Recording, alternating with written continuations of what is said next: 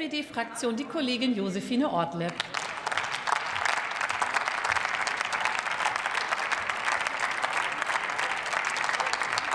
Sehr geehrte Frau Präsidentin, liebe Anne Spiegel, sehr geehrte Kolleginnen und Kollegen.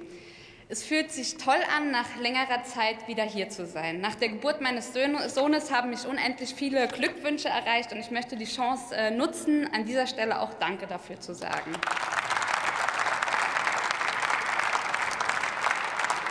Gemeinsam mit meinem Sohn, der hoffentlich in meinem Büro gerade gut schläft, lerne ich den Parlamentsalltag noch mal mit ganz anderen Augen kennen. Für mich ist das hier relativ gut zu vereinbaren und zu organisieren. Viel besser als für Millionen von Frauen, die sich fragen, wie sie Arbeit, Familie und einfach das Leben unter einen Hut bekommen sollen.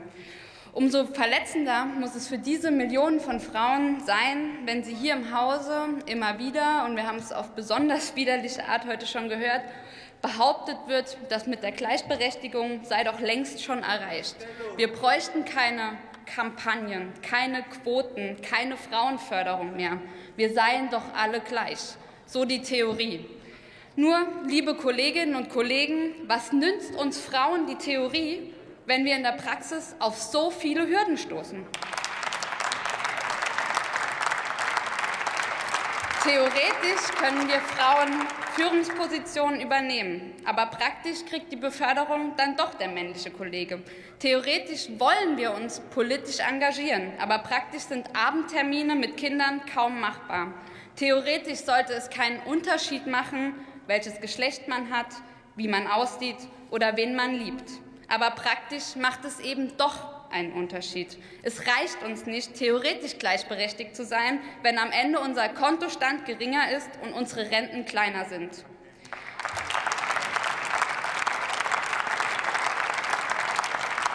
Deswegen brauchen wir einen Haushalt, der Frauen in Deutschland stärkt, einen Haushalt, der Hürden abbaut und einen Haushalt, der alle sieht. Ein Beispiel sind für mich dafür vor allen Dingen auch die Mittel, des, ähm, die für die Antidiskriminierungsstelle des Bundes eingestellt sind, die mit ihrer Arbeit wirklich Menschen Mut macht, sich gegen Diskriminierung zu wehren. Diese Arbeit sollten wir künftig finanziell stärker stellen. Ganz besonders freut es mich außerdem, dass wir die Bundesstiftung für Gleichstellung wachsen lassen. Ich glaube, da geht auch noch mehr aus meiner Sicht. Und auch die vielen Frauenverbände und Frauenorganisationen müssen wir unterstützen, denn ihre Expertise für, Gleichstellungs-, für gute Gleichstellungspolitik ist von unschätzbarem Wert. Und trotz der aktuellen Herausforderungen werden wir die finanziellen Mittel, die wir noch in der letzten Vorhabenplanung angestoßen haben, werden diese Mittel so jetzt auch kommen. Denn auch in Krisenzeiten dürfen mutige, große Schritte in Richtung einer gerechteren Zukunft nicht fehlen. Deswegen ist der Einzelplan 17 so wichtig und ich freue mich ähm, auf die Beratung mit den Kolleginnen und Kollegen und vor allen Dingen auf die Zusammenarbeit mit meiner Kollegin Elisabeth Kaiser. Denn klar ist, was jetzt nicht passieren darf, ein Rückwärtssalto in alte Rollenmuster. Unsere Aufgabe als Parlamentarierinnen ist es deshalb, Frauen zu stärken und ihnen zu zeigen, wir sehen euch. Wir sehen eure Leistungen, wir sehen eure Erschöpfung und wir greifen euch unter die Arme.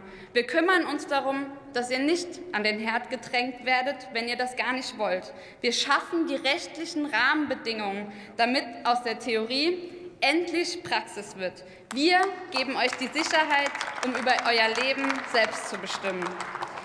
Politisch heißt das für uns als SPD-Fraktion, wir müssen Gleichstellung in allen Gesetzgebungsbereichen denken. Deswegen freue ich mich auf den Gleichstellungscheck und dass wir die ressortübergreifende Gleichstellungsstrategie weiterführen. Liebe Kolleginnen und Kollegen, mit diesem Haushaltsentwurf haben wir die Chance, politisch endlich dahin zu kommen, wo die Gesellschaft längst ist und die konservativen Parteien, das haben wir in der letzten Legislaturperiode echt erlebt, hier im Haus leider nie waren. Die Botschaft, die am Ende von diesem Haushalt ausgehen muss, an Frauen in Deutschland ist, jetzt erst recht. Wir kämpfen für euch und wir kämpfen für den Fortschritt. Vielen Dank.